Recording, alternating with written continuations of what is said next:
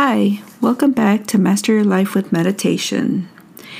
This week is the second part of the interview that I did with my uncle.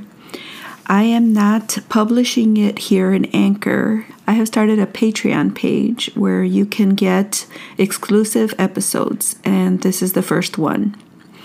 You can log into Patreon with the link in the description. Thank you in advance. I want to offer you a reflection of that interview just to let you know a little bit about what we were talking about. As I mentioned, I uh, was talking with my uncle, who's a professor, and he's an emeritus professor now. Um, he was a psychologist and he did his doctorates in sociology. He currently writes, and that's what he loves to do the first episode, um, I said it's.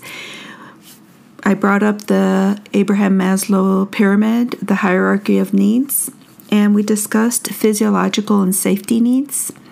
And in this second episode, we talked about uh, belonging and love, that we all need to belong to community. And the next phase is esteem, how you view yourself and others, and the very last one would be self actualization.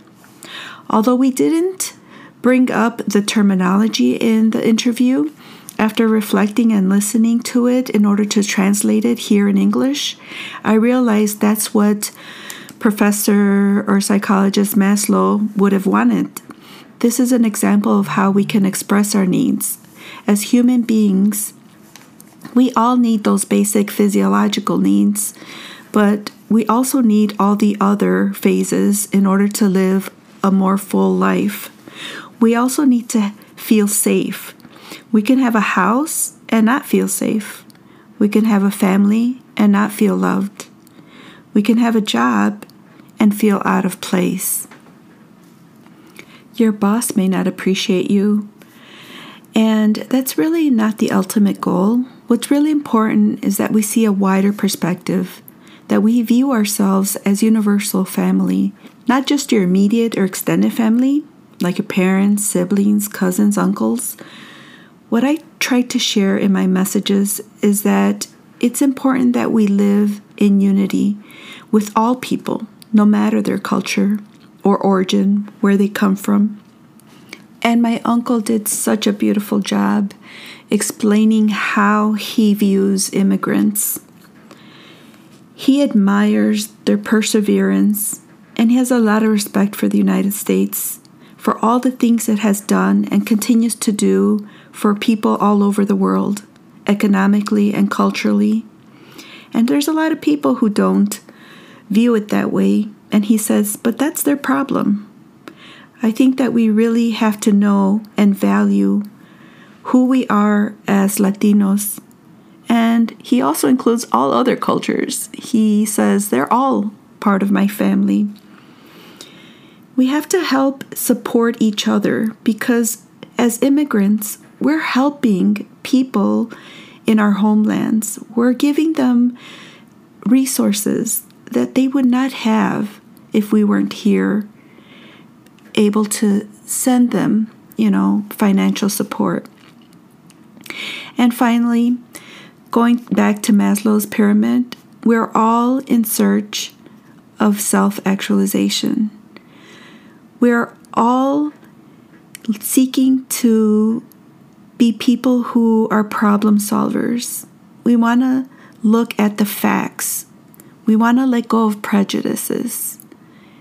We want to be guided by our morals and be more creative.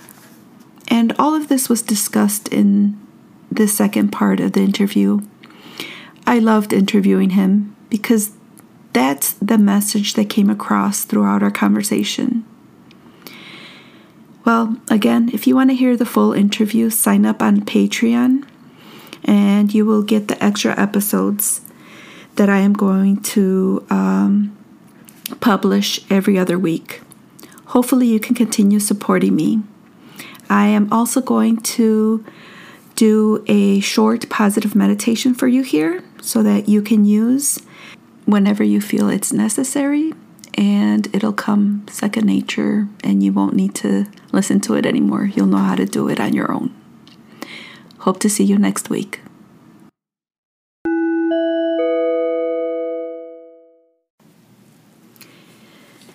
Let us do a guided positive meditation now. Sit in a comfortable position. Eyes are closed or looking downward. Focus on your breathing.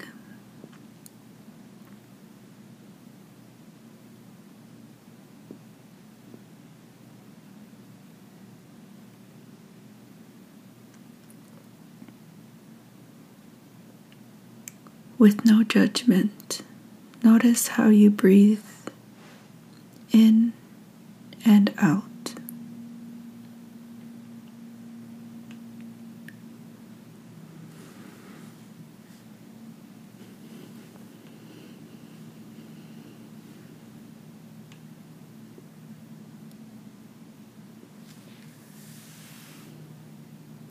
As you breathe, focus on your face and relax it.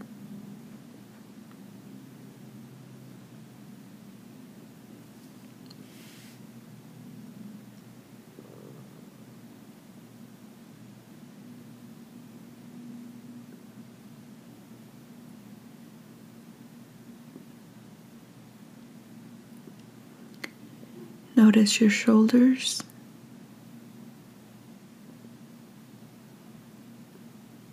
Back.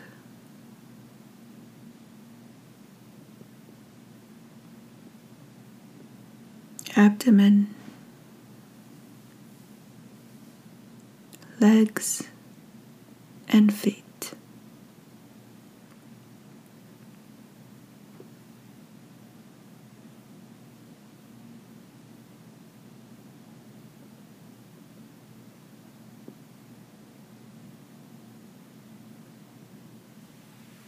Imagine a bright white light over your head.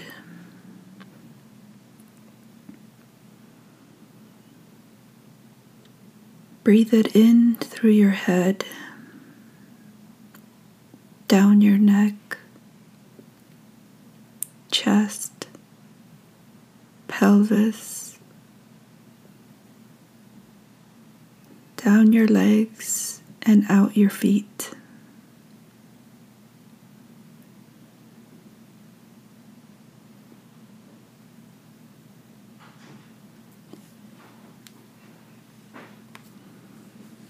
You visualize this white light, you're letting go of all worry,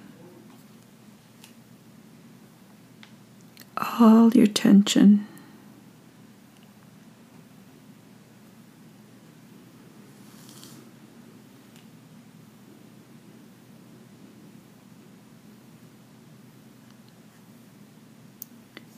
When you breathe out, you're releasing all negativity.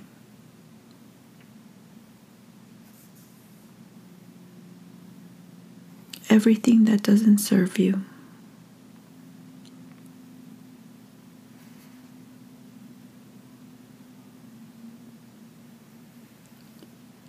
Your body no longer is in need of it.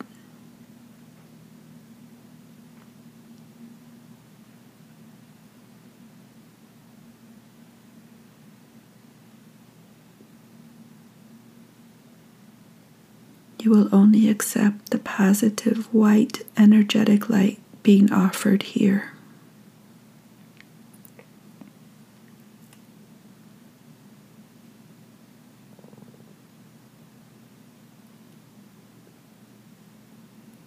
Notice how you're breathing in and out naturally.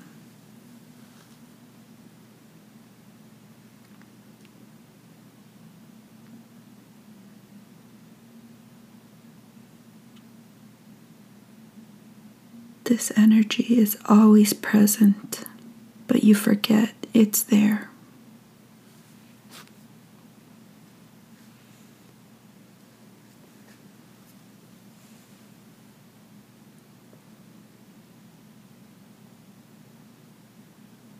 Smile.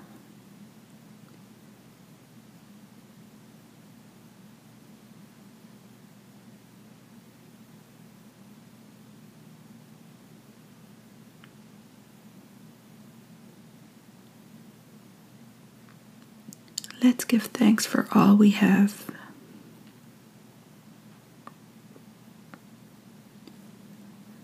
Thank you for this life.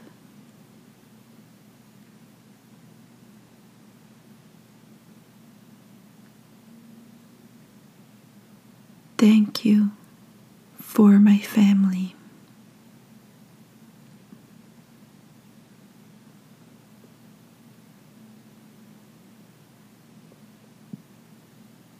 You for my health.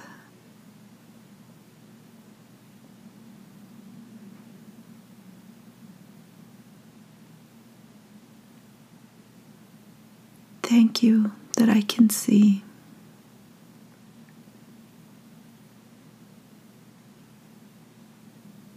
Thank you that I can walk.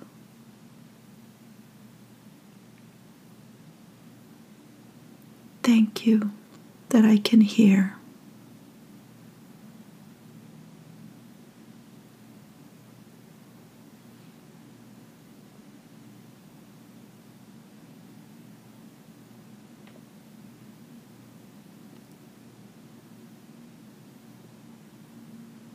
No matter what happens, I am happy.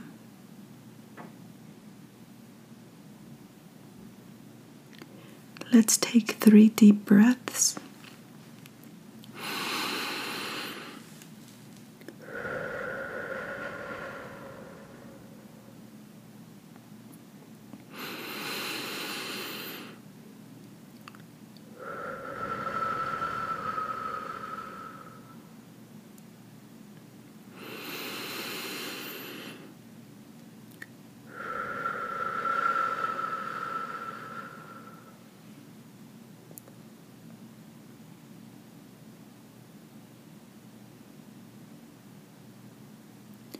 Only I am responsible for my happiness.